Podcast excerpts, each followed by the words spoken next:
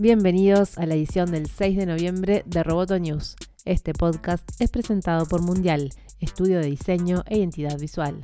Vamos con las noticias.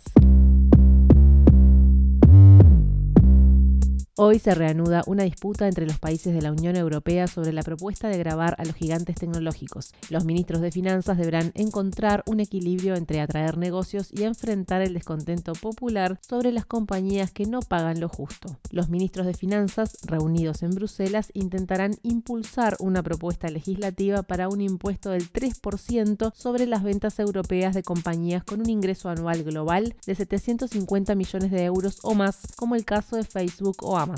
La industria de la tecnología se ha resistido al impuesto diciendo que reduciría la inversión. El plan liderado por Francia contó con la resistencia de Irlanda y de Suecia, que cuestionan que la Unión Europea lo ejecute de forma independiente dada la naturaleza global de los servicios digitales. La mayoría de las compañías afectadas son empresas con sede en Estados Unidos. El Reino Unido, por su parte, ya había anunciado sus planes para introducir su propio impuesto a las compañías de Internet más grandes con el objetivo de recaudar 520 millones de dólares al año.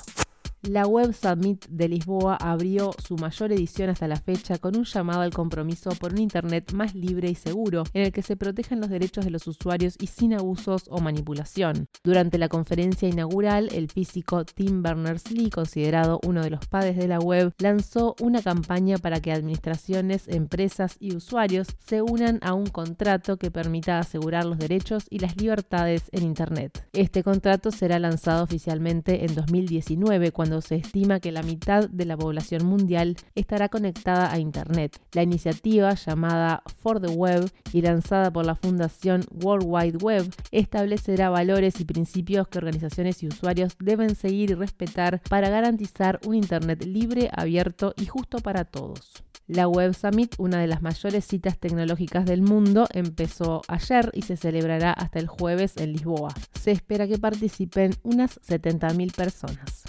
En Uruguay, 1.500 estudiantes competirán el 7 y 8 de noviembre en la quinta Olimpiada de Robótica, Programación y Videojuegos. En el evento, 350 equipos compiten en las categorías Programación, Robótica, Desafío de Drones, First Lego League, First Lego League Junior, placas programables y generación app.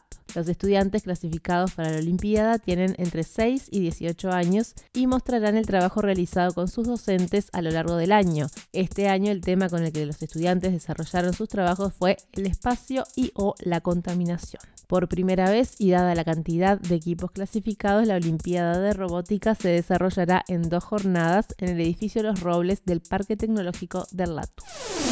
Roboto News es parte de Dopcast. Te invitamos a seguirnos en www.amenazaroboto.com, arroba amenazaroboto y facebook.com barra amenazaroboto.